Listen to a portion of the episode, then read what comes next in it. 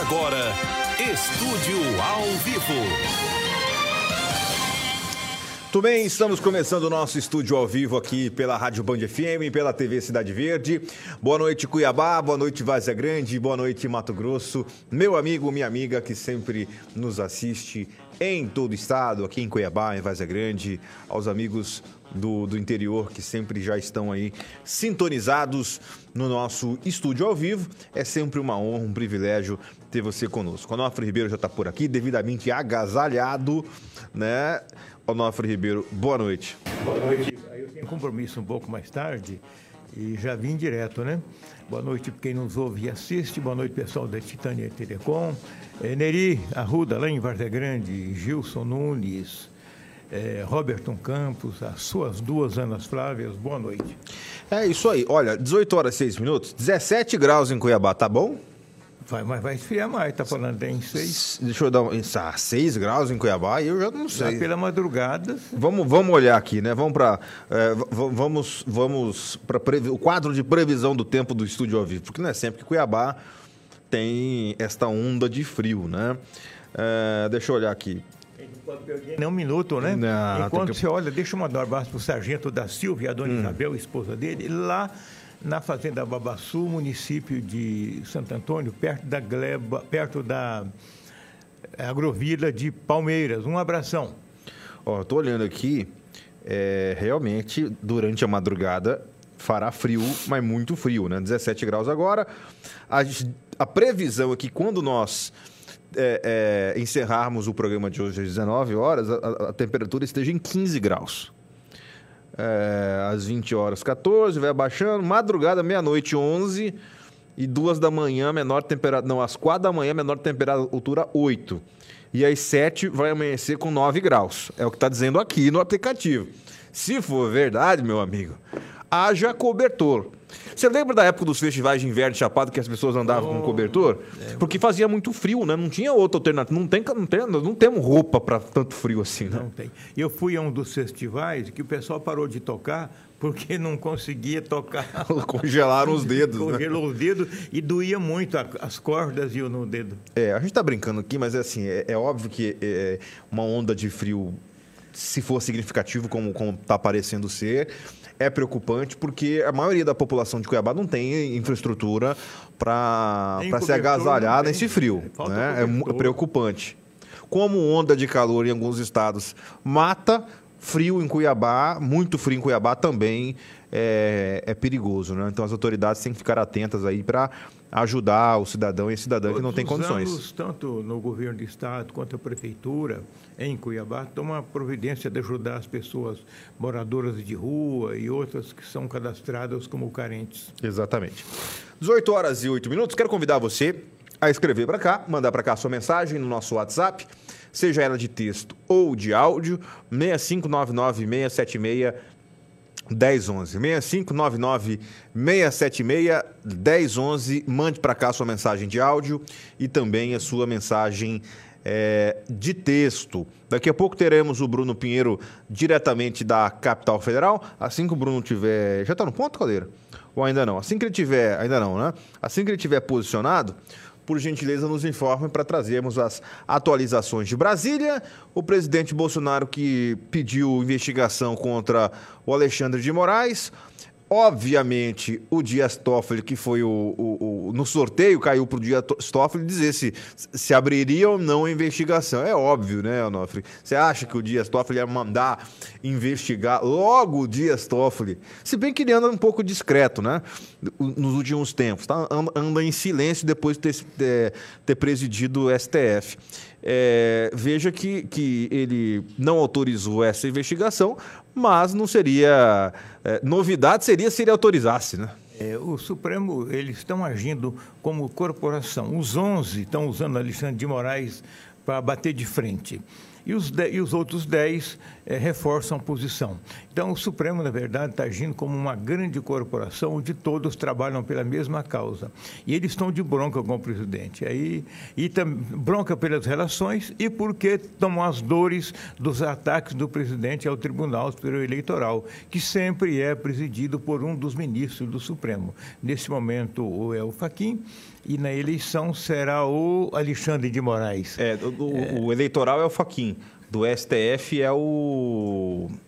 É o, é o Fux. Fux, exato. Mas o, o, quem vai presidir a eleição no, do TSE vai ser o Alexandre, Alexandre de Moraes. Agora, veja que o Fux, na condição de presidente, e ele, eu vi em alguns blogs que ele tem sido cobrado pelos colegas a se posicionar mais duramente. Isso. Veja que o Faquin tá, se posiciona, o Alexandre de Moraes mais age do que se posiciona, e o Fux, enquanto presidente, é, tenta é, é ser, ser, mais equilibrado, aparentemente. Não sei se é, mas tenta mostrar que é mais equilibrado. O presidente do Supremo Tribunal Federal ele deixa de ser um ministro do pleno para ser um representante político de um poder, que é o poder judiciário. Então ele tem que botar freio na língua e ter uma conduta mais política. Já os outros dez, não. Vai do jeito que achar que está bom, está bom.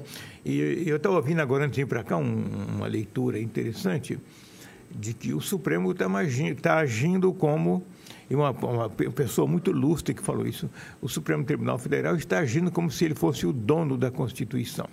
Por isso que tem essa confusão. É, quando ele age assim, ele interfere no Senado, na Câmara, interfere no exercício do poder do presidente da República. Olhe bem que eu não estou falando em nome de presidente. Qualquer que fosse o presidente, o Supremo tá, estaria tentando governar. Isso é um momento de ruptura política que já vinha se anunciando há muitos anos. E agora chegou.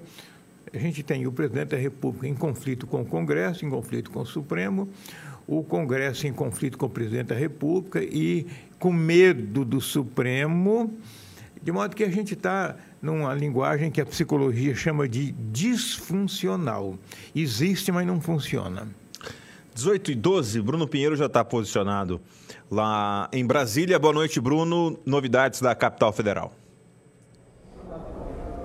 Igor Onofre, que bom falar com vocês. Uma ótima noite. A gente continua com esse assunto porque foi um assunto que repercutiu ontem com a visita do ministro Luiz Fux numa uma cerimônia aqui no plenário do Senado. O ministro voltou a falar sobre harmonia, respeito e também sobre a democracia. Hoje, um pouco mais cedo, o presidente do Senado, Rodrigo Pacheco, conversou por cerca de 20 minutos com os jornalistas e quando foi questionado sobre essa ação do presidente Jair Bolsonaro contra o ministro Alexandre de Moraes, até mesmo por abuso de autoridade, logo veio essa resposta dizendo que não iria aceitar, que já era um caso resolvido, o que disse o presidente Rodrigo Pacheco, que isso é um, um certo episódio de normalidade. Essa foi a fala do presidente Rodrigo Pacheco. Lembrando que o presidente Jair Bolsonaro insiste agora na PGR, que é na Procuradoria-Geral da República. É, eu separei aqui, Igor, essa fala do presidente Rodrigo Pacheco, o presidente do Senado, em relação a essa ação contra o ministro Alexandre de Moraes. Vamos ouvir. Vejo que há um direito constitucional, que é o direito de petição, de deduzir pretensões perante o judiciário, é uma notícia crime que já foi submetida ao Supremo e me parece que hoje houve uma decisão do ministro Dias Toffoli julgando-a improcedente, já avançando pelo mérito. Então, considero que é mais um episódio resolvido, como foi quando me tocou a decisão em relação ao pedido de impeachment do ministro Alexandre de Moraes, que houve também muito rapidamente uma avaliação técnica, jurídica, política do pedido, para que houvesse ali o um encerramento e o arquivamento daquele pedido. Então vejo como algo resolvido. A gente a gente relembra, Igor, rapidamente que esse inquérito das fake news, ele surgiu após o presidente Jair Bolsonaro em suas redes sociais começar a colocar ali sobre as falas sobre a insegurança das urnas eletrônicas no inquérito das fake news, depois logo ele sendo investigado. Então, esses são os questionamentos do presidente Jair Bolsonaro. Igor. Obrigado, Bruno. Vamos lá. Por conta claro, dessas não. posições em cima do muro e, ou, e outras francamente favoráveis ao Supremo, nessa disputa com o presidente da República. O, o, o presidente do, do, Senado, Rodrigo Pacheco, está com um problemão em Minas, ele é de lá, para se reeleger. Ele está sofrendo ataques muito fortes em Minas porque ele não está exercendo como deveria exercer a posição de presidente do Senado. Ele está agindo como, um, como se o Senado fosse um poder submisso ao Supremo, quando não é. É igual, do mesmo tamanho, um e outro. O que falta no, no Rodrigo Pacheco aí é autoridade. Obrigado, Onofre. Agora, é, eu queria, eu queria trazer a seguinte, é, o seguinte comentário sobre a. Uh os posicionamentos do presidente. Quando ele entra na, no, no, Senado, faz um pedido ao Congresso para abrir o impeachment, e aí o Rodrigo Pacheco relembra este, este episódio, é, ali foi um sinal. É óbvio que o presidente já sabia que esse pedido de impeachment não passaria. Também agora, ele solicita a abertura de investigação, sabendo que ela também não seria aberta que sinais ou que estratégias, na sua visão, Onofre, o presidente tem ao tomar essas medidas conscientes, mesmo sabendo que na prática elas não terão efeito. Nem o impeachment teve, nem o pedido de impeachment ao Congresso, e nem um pedido para que o próprio STF investigue um dos seus membros. Onde é que ele quer chegar com isso? É jogar para a plateia? É para dizer, olha, estou fazendo o que eu posso dentro das quatro linhas da Constituição? É, que, que, objetivo? Ou é uma artimanha jurídica para ser utilizada em determinados momentos? O que, que você acha que pode ser isso? Ele abriu uma frente de posicionamento em relação ao Supremo, em relação ao Tribunal Eleitoral e em relação ao Congresso. Ele está juntando munição. A verdade é essa. Militar é militar eles trabalham com estratégia de longo prazo. Isso é da cultura militar aqui e no mundo. Eu conheço bem a cultura militar, que estudei isso lá para trás tal. É, ele está juntando munição, Igor. Se o encaminhamento, da, se o Supremo, ao que parece, o Alexandre de Moraes está muito focado no presidente para inviabilizá-lo, com o acobertamento dos outros dez ministros. Então, é, Entra também aí a questão do, da, do, da, apuração dos votos, que é onde está o problema. É, o, o, as Forças Armadas foram lá, não foram aceitas sugestões dela, então tudo isso é munição que o presidente está juntando. Num determinado momento, ele dispara o tiro. A gente só não sabe o tamanho do tiro e nem em que direção será. Mas que está juntando munição, tá. É, eu, eu, eu entendi o que você quis dizer e não tem. Você, eu já ia questionar que tiro seria esse, né? ou que tamanho do tiro, que bala, que munição, com quais objetivos, né? Mas me parece que que deve ter um objetivo, porque não, não, não seria a esmo, não seria algo. Ah, vou, vou fazer o, só para inglês ver. Igor, esse pessoal, eu, eu lidei, eu lidei lá nos meus tempos de jovem jornalista eu trabalhava em Brasília e nós eu trabalhava no jornal que tinha uma ligação muito grande com política e fazia oposição ao regime militar na época, 70 e poucos. O diretor do jornal era um grande jornalista, Luiz Gutenberg. E ele achou que nós todos éramos muito jovens, jornalistas do jornal. éramos uns vinte e poucos. Ele fez conosco, na hora do almoço, durante seis meses, um curso de contra-informação. Ele era muito preparado, ele levou pessoas para conversar conosco, militares, cientistas políticos e estrategistas. E os militares têm muita estratégia no entorno de um presidente da República, seja ele quem for. Há uma estrutura de inteligência, de informação e de análises de informação para produzir inteligência e estratégias que é muito grande. É o gabinete de, de inteligência dirigido, de segurança dirigido pelo general Heleno, mas tem do lado a Agência Brasileira de Informação, a ABIN, que é um órgão extremamente articulado no país desde o regime militar. Não é mais agora do que sempre foi. E na época do Lula, ele não ouvia muito esses órgãos, ele, ele usava o sistema sindical, o MST, usava o sistema eh, que ele tinha à mão, porque ele não confiava no sistema militar, porque era uma visão política. Eh, então, ele nunca eh, ligou para isso. Agora não, hoje voltou ao papel do, do, do, que era, que sempre teve, E esse pessoal orienta com muita precisão. Eles fazem pesquisas extremamente bem consistentes, usando tecnologias altamente modernas para levantar informação e todos os dias municiar o ocupante da cadeira do Palácio do Planalto. Chame ele quem chamar. Nesse momento chama-se Bolsonaro. Então não tem decisão tomada assim. Às vezes o Bolsonaro fala as coisas, aquelas loucuras que ele fala, ele está falando na linguagem dele em cima de informação que ele tem. Gente, ninguém chega a presidente da República, seja Fernando Henrique, Lula, Dilma, por mais burra que ela seja, ela chegou a presidente, Temer, Bolsonaro, lá na frente quem vier, ninguém chega lá sendo idiota, por favor. Obrigado, Onofre. 18 horas e 20 minutos. Deixa eu trazer aqui as mensagens, participações dos ouvintes e telespectadores. É, Igor, um abraço para o Alderi, no estado do Pará, assistindo pelo Facebook. Um abraço, Alderi, e os amigos que nos assistem também pelo Facebook e todos os amigos do estado do Pará. 18 horas e 21 minutos. É, áudio ou texto? Texto. É, boa noite, Igor. Estou assistindo direto da Irlanda. Manda um abraço aqui para mim. Tá vendo, rapaz? Audiência internacional. Nós estamos muito chique. Estamos chique, né? Abraço aí para amigo. Quem é que mandou a mensagem? É o Luciano. Abraço, Luciano, é, nos assistindo na Irlanda. Qual, qual cidade da Irlanda você está é, nos assistindo, por gentileza? É, só para a gente registrar aqui o local que você nos acompanha. Boa noite, Igor Onofre. É uma vergonha, corporativismo entre eles. Congresso Nacional de joelho, Congresso Nacional com C minúsculo mesmo. É o rock de, de Cuiabá.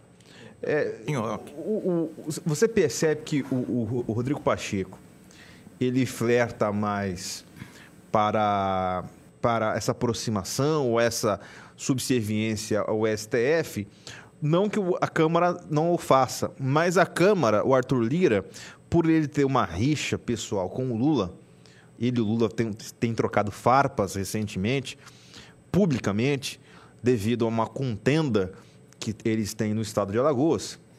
E Alagoas é um estado pequenininho em termos geográficos, mas que tem uma influência significativa na política do Brasil, levando em conta que tem um presidente da Câmara, tem o Renan Calheiros, que é de lá, é, o Fernando Collor também é de lá, já teve três presidentes da República, tem uma influência política importante. E o Arthur Lira, por ser de lá, o pai dele é prefeito de uma cidade próxima a Maceió, que é a Barra de São Miguel, foi candidato a Senado e perdeu, é, é adversário político da família Calheiros, lá em Alagoas. Então, Arthur Lira, presidente da Câmara, é, é adversário do Calheiros, que tem o apoio é, do Lula. E lá vai, ele é candidato ao Senado, é pré-candidato o Renanzinho, que foi governador renunciou, é pré-candidato ao Senado para ser colega de Senado do pai, que já é senador. E quer colocar a esposa de primeira suplente. Isso é a cara do Nordeste e, na e política. A, e a esposa primeira, deve ser a primeira suplente, né? Então a rixa do Lula com, com Arthur Lira é, começa aí. E lá em Alagoas, quem defende o, o. E o Fernando Collor é aliado do também candidato à reeleição, candidato ao Senado, defende o Bolsonaro. Então, Collor está com o Bolsonaro e, lá, e o Calheiros com Lula. Esse ano é só uma é vaga para um senador. É, é, um só. Ou vai ganhar o, o Renanzinho, filho do Renan Calheiros, ou o Fernando Collor, que é senador, ex-presidente da, da República. Por isso, essa briga do Arthur Lira com o ex-presidente Lula. 18 horas e 24 minutos, mensagem de áudio, Paulinho. Vamos ouvir, por gentileza. Olha aí, eu tenho, eu tenho uma notícia boa aí pro pessoal aí de Vaza Grande aí, ó. A minha avó falou que se o Lula ganhar, vai levar o São Francisco pra pôr água pra vocês aí, ó. Aqui é o Celso aqui de, de, de Rondonópolis. Abraço o Celso é. de Rondonópolis. Celso, duvido. Varza Grande é, é blindada para não ter água daqui para o século XXIX. Tomara que você esteja errado. Coitados dos Varza Grandenses. É... E, e, nem trazendo São Francisco para cá, né? Uh, nós temos o que agora? Mensagem de áudio, vamos ouvir. Boa noite, Igor Noff. Boa noite. Igor, é, tempos atrás é, foi instituído no governo do Bolsonaro a cobrança de, das bagagens nos voos no Brasil. para diminuir O preço. é, o custo das passagens. Só que isso não aconteceu. É, acabou é subindo mais ainda e ficou uma oneração maior ao passageiro. É, hoje teve uma votação no Senado e foi aprovada a proibição das, das bagagens. da cobrança. O custo, o custo, é, no caso agora, vai diminuir. Né? Não acho que vai. É um alívio aos passageiros. O que, que você acha dessa medida do Senado e o seu governo tem que recorrer ou não tem que aprovar? É o Marcelo aqui do CPA. Obrigado, Marcelo. Quem aprovou essa medida de reduzir preço foi, o- foi a Câmara, foi o Congresso. O presidente faz o papel de sancionar a lei. A decisão foi do Congresso. As companhias aéreas prometeram que barateariam o preço da passagem, reduzindo o custo com as bagagens. Aí vieram os sucessivos aumentos da- das passagens, do combustível, e as passagens foram ficando cada vez mais altas, e essa história de eh, engoliu o- o- a vantagem que teria não tendo que pagar passa- as bagagens. Agora o Senado, a Câmara aprovou, não o Senado aprovou hoje, Senado. mas tem que voltar para a Câmara para votar. E aí, isso não cabe ao governo, ao, ao- ao ao presidente da República. É assunto de legislativo. É Senado e Câmara, Câmara e Senado. É, agora, do ponto de vista para o cidadão, é, é, são duas situações. A intenção é boa, porque a gratuidade, o nome fala, tem que ser de graça. Né? A, a questão é que se não vão subir ainda mais agora. Porque se não baixaram quando tirou, será que não vão subir agora que vai ser de graça? Eu acho que, que deveria ser como era antes. É, não vi que baixou o preço de coisíssima, é, de passagem alguma. Então, se aprovar, vai voltar para a Câmara, o Onof tem razão, e aí vai para a sanção do presidente, deve ser sancionado. É, e precisa o quê? Cobrar das, da, da ANAC, quem acompanha isso, precisa cobrar das companhias aéreas que não embuta esse preço na- nas passagens. Porque o que, que acontece? Ao ser promulgada essa mudança, e aí a gente vive num país capitalista, eh, as empresas deixarão de receber, de, de ter um determinado, de um determinado faturamento com este serviço. Hoje se cobra. Estão andando muito apertadas. É, eles, eles vão, Elas de- estão na ressaca do lockdown da pandemia, Exato. 2020, 2021. Claro. Que ninguém mais viajava, Ninguém né? mais viajava. E agora, agora dos últimos, no último ano, principalmente, quem comprou está viajando, precisa remarcar e aí os preços subiram porque precisa atender quem quer viajar agora e atender quem não viajou naquela época. A questão é, será que eles vão repassar esse valor? Precisa, se ou é gratuito ou não é gratuito, porque se não adianta você colocar, não, vai ser gratuito, tá lá, gratuito. Mas a- o trecho que custava mil vai custar dois mil. Aí, deveria controlar isso? que é o que pode acontecer. Sim, é o que, é o que, Que vai, vai acontecer. acontecer. Quem deveria, deveria, olha, o- olha o condicional. Quem deveria cuidar disso não era Congresso, era a ANAC, Agência Nacional de Aviação. No governo Fernando Henrique, vamos colocar bem isso. Quando privatizou um monte de a telefonia, eletricidade, regulamentou a água, criou-se as agências reguladoras. A Anatel na área de telefonia, a NEEL na área de energia elétrica, a An- ANA na área da água, eh, a ANTAC na área de navegação e a ANAC na área de aviação. O que, que significa isso? A, a agência reguladora ela fica no meio do caminho, a empresa e o consumidor. Ela regula as planilhas e as políticas disso aí. Acontece que as agências reguladoras foram extremamente aparelhadas com gente de partidos políticos, da esquerda, sindicatos, e lá é mandato no presidente da República não pode tirar. E as agências reguladoras ficaram o tempo todo tomando dinheiro do andar de cima, no caso agora a ANAC das companhias aéreas, e elas não regulam. Deixa passar tudo, passa a planilha que quiser. Ela não cumpre mais o papel de defender o cidadão do capitalismo selvagem. Está solto. E as agências do Brasil não funcionam, elas foram aparelhadas e elas trabalham muito mais na base da extorsão do andar de cima do que na proteção do andar de baixo, que somos nós, o povo. Obrigado, 9, 18 horas 30 minutos. É, antes da, da próxima mensagem, eu preciso chamar o nosso intervalo. E antes do intervalo, prepara por gentileza o recado do pessoal da MCAR. Assim que tiver no ponto, vamos falar da MCAR. A MCAR está agora tá aqui no estúdio ao vivo, está no programa do Pop, mostrando para você esse novo modelo de aplicativo para você motorista. 65992282791. Você que é motorista, quer ser motorista, é, aponte a câmera do celular aí na tela no QR Code, baixe o seu aplicativo e venha ser motorista junto com a MCAR e lucrar rapidamente. Está no ponto? Podemos ver?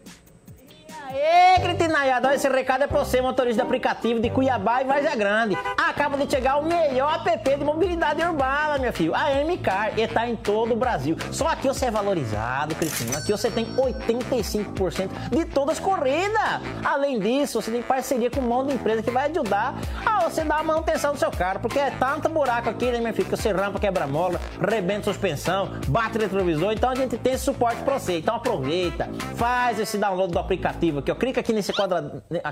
Aqui. Clica aqui nesse quadradinho aqui, faz download, já envia seu documento aí, tá bom? Olha, fica aí, meu filho, gelo, que a gente não vai tirar geladeira no seu nome não, beleza? Então faz esse cadastro aí e vem pra MK, gente. Aproveita que a gente dá esse suporte todo pra você. Chega de ficar cancelando corrida, pelo amor de Deus, não ganha esse aplicativo assim, sem graceira não, tá bom? Vem que nós chegamos!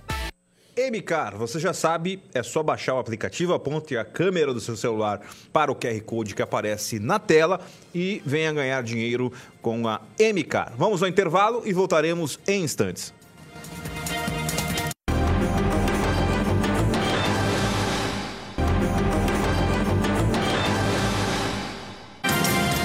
Já estamos de volta, 18 horas 36 minutos para você que está na sintonia aqui do nosso estúdio ao vivo pela Band FM, pela TV Cidade Verde e, é claro, pela internet.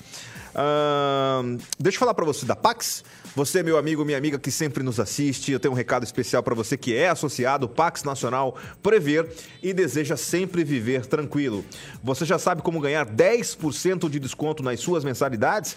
É isso mesmo que você ouviu. Com um simples ajuste, você pode garantir 10% de desconto todo mês na sua mensalidade. Quer saber como? É só você ligar no horário comercial para o número 6533152700 e pedir: Quero colocar meu plano no modo super tranquilão pronto, sem surpresa, sem pegadinha.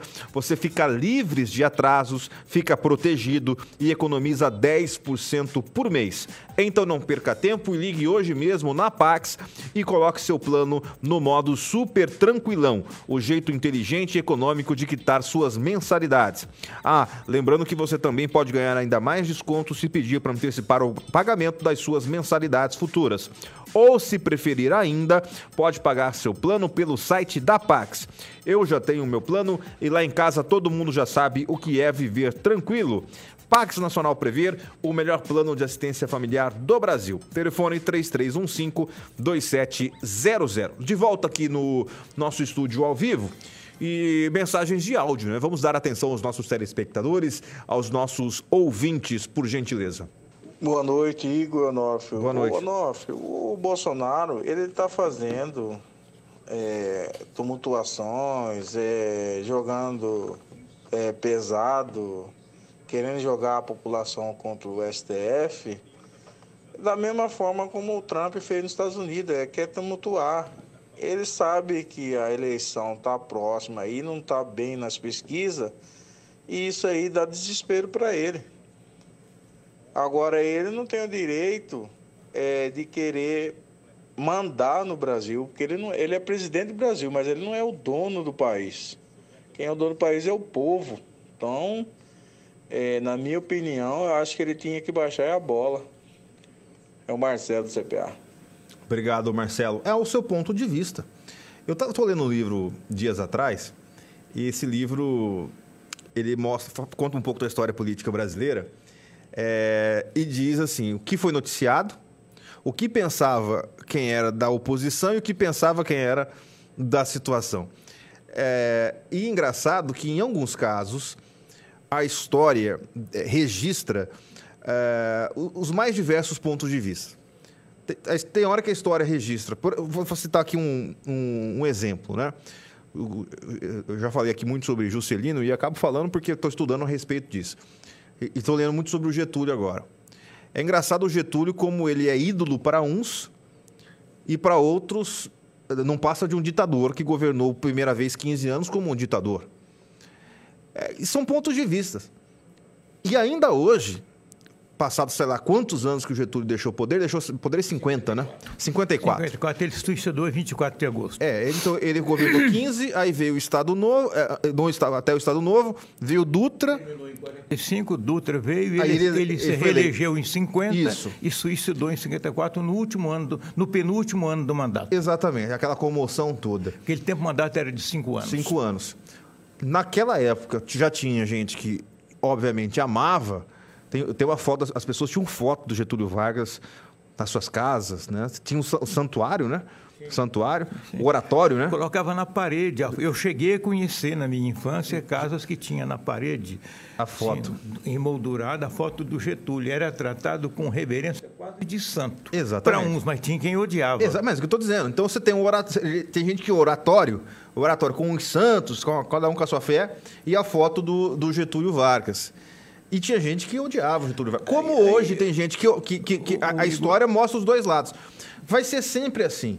E, e, a sua opinião é importante, porque todo, todo mundo que governar o, o Brasil agora ou daqui a 50 anos vai ser assim. Vai ter gente que odeia e vai ter gente que ama.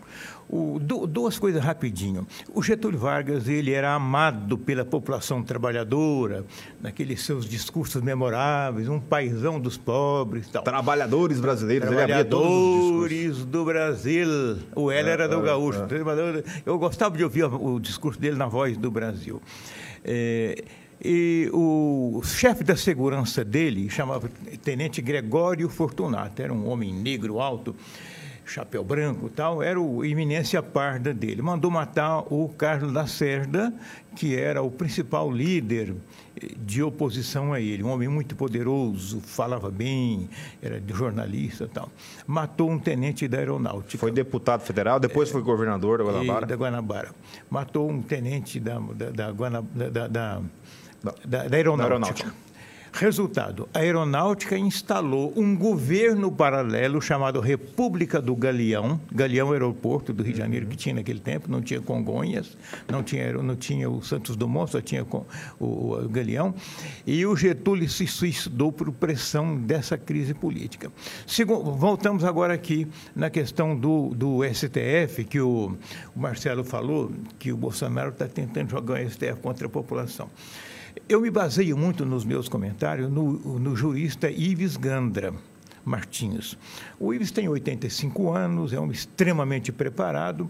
Ele foi o principal consultor jurídico na, elaboração da Constituição de 88, especialmente nos temas que definia exatamente qual era a linha de comando, de atuação de cada poder. E o Ives tem 70 artigos, 70 livros escritos, é um homem muito sério e muito lúcido, talvez o jurista mais lúcido do país.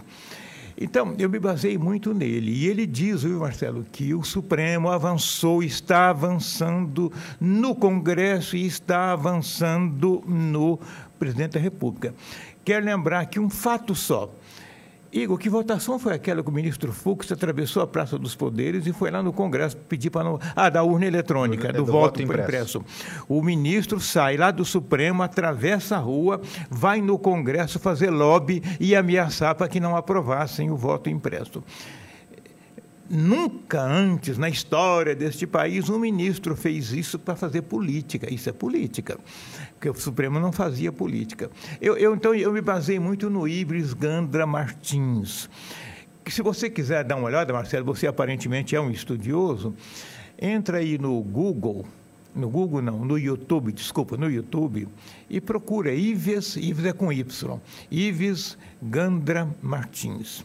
É uma das pessoas mais referenciais do direito e eu, é nele que eu me baseio, porque eu concordo com as coisas. E na época eu já era jornalista, na época da, da, da montagem da Constituição, e me lembro bem das posições que se falava. Então eu confio nele. Dias atrás eu assisti um debate na CNN entre o, o Ives e o Eduardo Cardoso, ex-ministro da Dilma, ministro da Justiça durante. Justiça, muito atuante como é, ministro. É, advogado, é, famoso advogado, muito competente, obviamente, Foi. na área do, do direito. E assim, é, eles com pontos de vista completamente diferentes sobre o que acontece no Brasil. O Ives defendendo as suas teses e o Eduardo defendendo as suas teses. O que é natural, porque no direito é assim, na vida é assim, é, você tem versões diferentes, distintas opiniões distintas sobre os mais diversos assuntos. Aliás, sobre todos os assuntos existem opiniões diversas. Em casa, entre nós, entre você, Michele, entre a Carmen claro. e eu, pô, quantas vezes nós desentendemos muito, opiniões? Muito comum. No né? sentido da convergência. É claro. Né? E, e, e o interessante é o seguinte, era a polidez, a educação que o Eduardo, ex-ministro da Dilma, se referia ao Ives. Ele falou assim: olha, quem Respeito, sou eu para né? discordar de Ives Gandra? Quem sou eu para discordar? Mas eu preciso discordar, tarará, tarará. Mas um debate que, assim, deve ter no YouTube esse debate é, do, do Eduardo e do Ives. Ou seja, são, são, são, são dois pontos de vista diferentes, com envolvimento político e jurídico. Que aqui nós estamos falando de política. Né? Política, história, menos de jurídico o meu conhecimento é, de, de, de, jurídica é raso igual essa mesa aqui, é plano é. igual essa mesa. Né?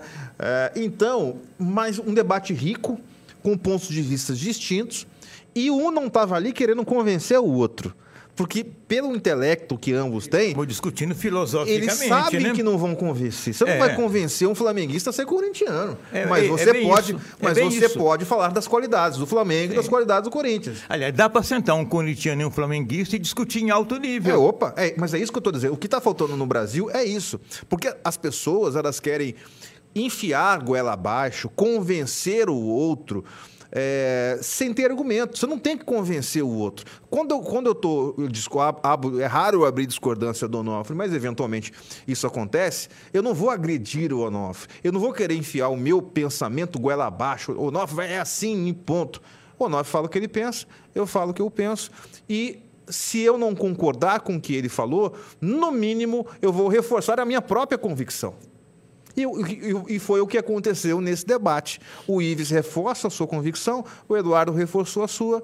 Ninguém quis convencer ninguém e quem está assistindo toma a sua decisão, porque é assim que e tem aprende, que ser. Né? E aprende. Aliás, o, o, a proposta que você acabou de falar, Igor, e aí eu não estou falando para você não, viu, Marcelo? Isso aqui não é recado para você não, me perdoe. Aliás, o Marcelo é um dos grandes ouvintes desse é, programa. Então não estou dando recado para ele não, muito respeito, Marcelo. Mas eu quero dizer o seguinte, quando a gente fala aqui, não tem achismo, gente. Não tem achismo. É, ah, porque você é a favor do Bolsonaro, porque você é contra o Bolsonaro, porque você é a favor do Lula, que é contra o Lula. Eu trabalho, sempre trabalhei e aprendi no jornalismo na Universidade de Brasília, quando a universidade foi fundada, eu fui das primeiras turmas, era uma universidade para o humanismo do século XXI. Eu fui educado assim, e lá se educava, primeiro lugar, a história. Primeiro lugar, a história. Aconteceu um fato, tipo aquele ônibus que nós falamos aqui ontem, que, que bateu ali na, na rodovia e que matou oito pessoas. Tá bom, aquele foi o fato, mas aquele fato tem uma história. Daquilo não começou ali, o acidente teve, mas teve um para trás e tem um para frente. Então, é, eu aprendi isso. É, vamos na história, e aí você. Isso, quando se age assim, não tem possibilidade de achismo. O Igor deu opinião que falou do monte de livro que ele viu e de vídeo que ele assistiu e de debate. Isso não é achismo. Né? Achismo, não, eu penso assim e sai chutando. Não, não, eu não dou palpite pelo chute. Eu estudo muito, até hoje eu estudo muito porque eu penso que é, é a missão, nego, é a responsabilidade. Claro. Tem uma senhora responsabilidade que essa empresa deste tamanho colocou nessa cadeira aqui, ele na cadeira do Igor, e nos, ao nos dar esses microfones aqui, e a câmera que está ali, com caldeira, é, duas câmeras e, e, o Paulinho aqui na mesa. Nós não temos o direito de ficar aqui chutando opiniões tiradas do, da sola do sapato. A gente tem que falar aquilo que sabe que está falando. Pode ser que em algum determinado momento prevaleça a minha convicção, mas eu embaso ela, não vou no chute goela abaixo. É, e quando errarmos, temos que reconhecer Ah, tem- que, ah, temos que erramos. admitir. Claro. 18h49, o Bruno está chamando lá em Brasília, eh, já está lá trazendo mais informações para a gente. Bruno, é com você. Igor, a gente volta a falar ao vivo aqui do Senado Federal e um número que chama a atenção, que acabou sendo divulgado, que alguns estados repassaram dos impostos à União muito mais do que eles receberam nos últimos anos. Eu separei aqui como a região o Centro-Oeste, o Sudeste e o Sul. O valor que eles repassaram, os valores, melhor dizendo, é muito maior do que receberam nos últimos anos, é, em 2021. Essa foi a primeira vez, olhando lá de 2014, que isso acabou acontecendo. Alguns especialistas chamam de aberração, outros já conseguem ver que realmente esses estados sobrevivem independentemente do governo federal. E como o Centro-Oeste, e aí falando sobre o avanço, é claro, da região, o estado de Mato Grosso, teve um avanço muito grande e significante e importante que veio do agronegócio, e isso também se leva em conta toda essa segurança alimentar nos últimos dias e como já foi comprovado a importância do agronegócio. Separei esses números só para a gente conferir rapidamente com quem nos acompanha e nos ouve através do rádio também. O estado de Mato Grosso, o repasse feito à União, os impostos, 11,4. Já o que recebeu da União, 8,4. Então, repassou 11,4. O Estado repassou a União do imposto recolhido ali e a União repassou 8,4 ao Estado de Mato Grosso. Lembrando que é a primeira vez desde 2014 o Centro-Oeste, o Sudeste e outras regiões, e o Estado de Mato Grosso acaba estando é, envolvido aí também. Igor. Ó, Bruno, o número que o Bruno está trazendo é, é referente a bilhões de reais. E aí, interessante isso que, que ele traz aqui, que eu já pesquisei aqui. Eh, O que, que isso significa? Mato Grosso manda mais dinheiro para a União do que recebe. Paga, o- o- e aí não é só, não estou falando do governo do Estado, estou falando do Estado, dos cidadãos que pagam seus impostos federais, contribui mais com o Brasil do que o Brasil contribui com o Mato Grosso. Quais estados recebem, eh, contribuem menos e recebem mais? Ó, preste atenção. Maranhão, Pará. O Maranhão, por exemplo, pagou 6,6 bilhões de impostos e recebeu 21 bilhões. É uma coisa discrepante, absurda. Sabe por que isso? Ah. Eles têm as bancadas dos políticos nordestinos, estão lá em Brasília para fazer lobby exatamente para isso. Ó, eu vou nominar aqui os estados: Maranhão, Pará, Bahia, Piauí, Paraíba, Alagoas, Rio Grande do Norte, Tocantins, Sergipe, Amapá, Acre, Ceará, Roraima, Rondônia e Pernambuco. Todos os estados do Norte e Nordeste, óbvio com diferenças, uns mais, outros menos, eles é, recebem mais do que contribuem. O Maranhão, por exemplo, que eu citei aqui, o saldo é de 14 quase 15 bilhões daquilo que eles contribuem que recebem positivo, 15 bilhões de reais. O Pará, 13 bilhões e meio de saldo. A Bahia, Bahia é um estado rico, Onofre. 11 bilhões o governo coloca lá é, de saldo, né, entre o que contribui. Mato Grosso, é, a diferença é de 3 bilhões a menos. Aí mostra São Paulo. Rio de Janeiro e São Paulo. Rio de Janeiro e São Paulo, é, que são um dos estados. Pegar Minas, por exemplo, aqui, o saldo negativo de 41 bilhões. O Rio Grande do Sul, um saldo negativo de 44 Negativo bilhões. que você fala é que recebe, que recebe menos do que manda. Menos que manda. Exatamente isso. Então, por exemplo, Minas Gerais, ele, ele manda 80 bilhões, recebe 40, é, 40, 40, 41% de saldo negativo. O Rio Grande do Sul, 44. Ah, Santa Catarina, 60 bilhões. Rio de Janeiro, é, Distrito Federal, 72 bilhões. Rio de Janeiro, 153 bilhões negativo. E o estado de São Paulo, 481 bilhões negativos. Traduzido. É Igor, ridículo. O Estado de São Paulo, Nofre, contribui com o Brasil. Se fosse um país, Ave Maria. 538 bilhões de impostos pagos no Estado E de São recebe? Paulo, 47 bilhões. Então, você vê, ah, São Paulo tem uma bronca com relação ao resto do país, por isso ele, ele financia aquela miséria, financia a corrupção do Nordeste, que o Nordeste é de uma corrupção assustadora. São Paulo, Minas, Mato Grosso, Mato Grosso é pequeno ainda, é, manda aquele monte de dinheiro para Brasília na forma de impostos, o governo pega esse dinheiro, faz um bolo e fatia. É, Maranhão é ridículo. Ele, Estado do Sarney, né? Lá do, é, e, então, quem sustenta aquela bagunça que é o Maranhão é o dinheiro de São Paulo, de Mato Grosso, de Minas, do Rio de Janeiro, Paraná, Santa Catarina e do Rio Grande do Sul. O restante do país é dependente. A Bahia é daquele tamanho e é dependente. Por quê? Porque a política de lá é nesse sentido. O único estado, Onofre, do Nordeste.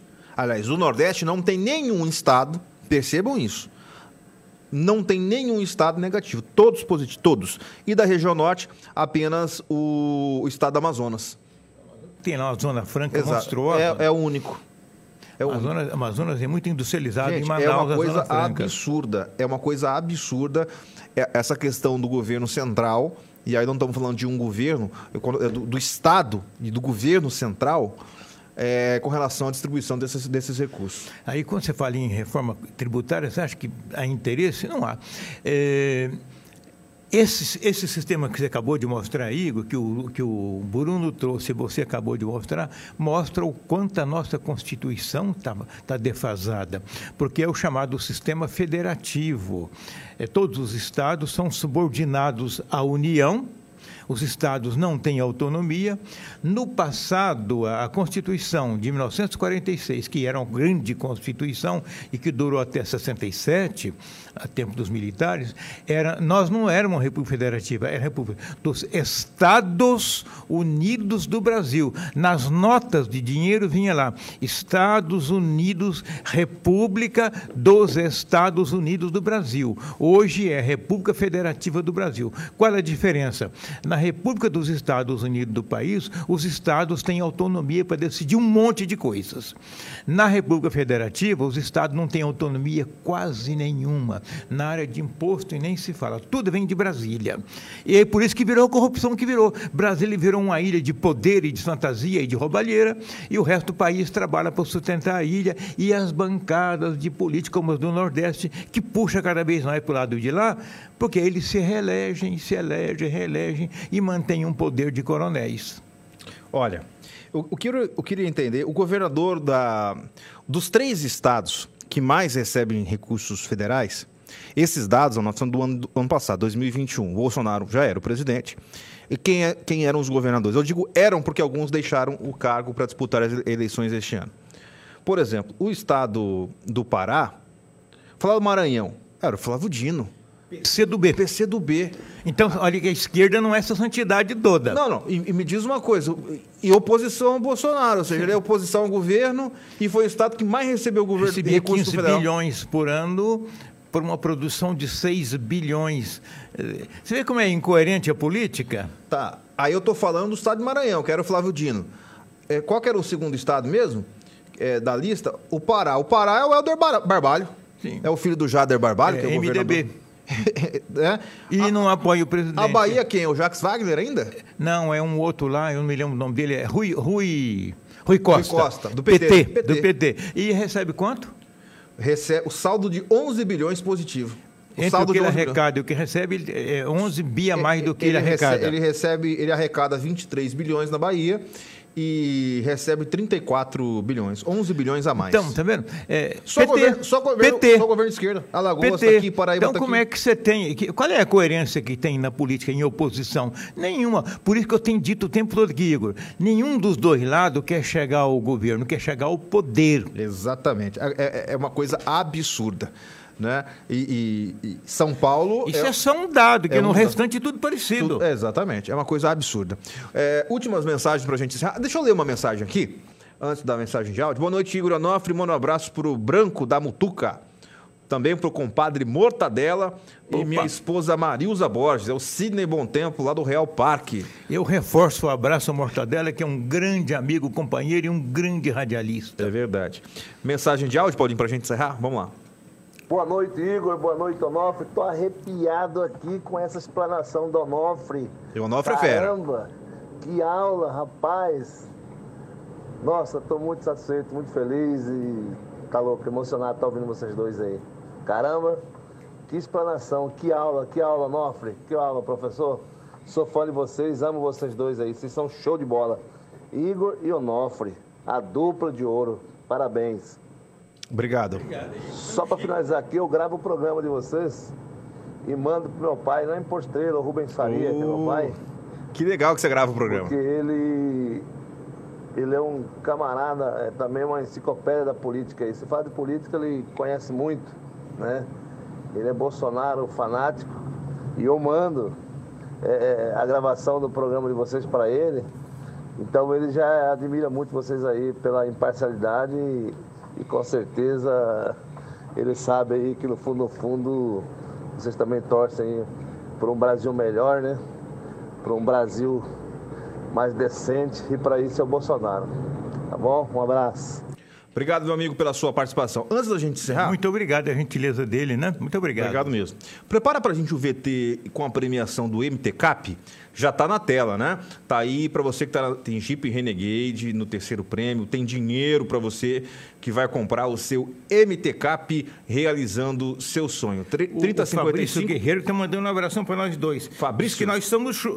Fabrício Guerreiro. Disse que nós somos show. Obrigado, Abraço, Fabrício. abraço. Roda pra gente o VT do MTCAP, por favor.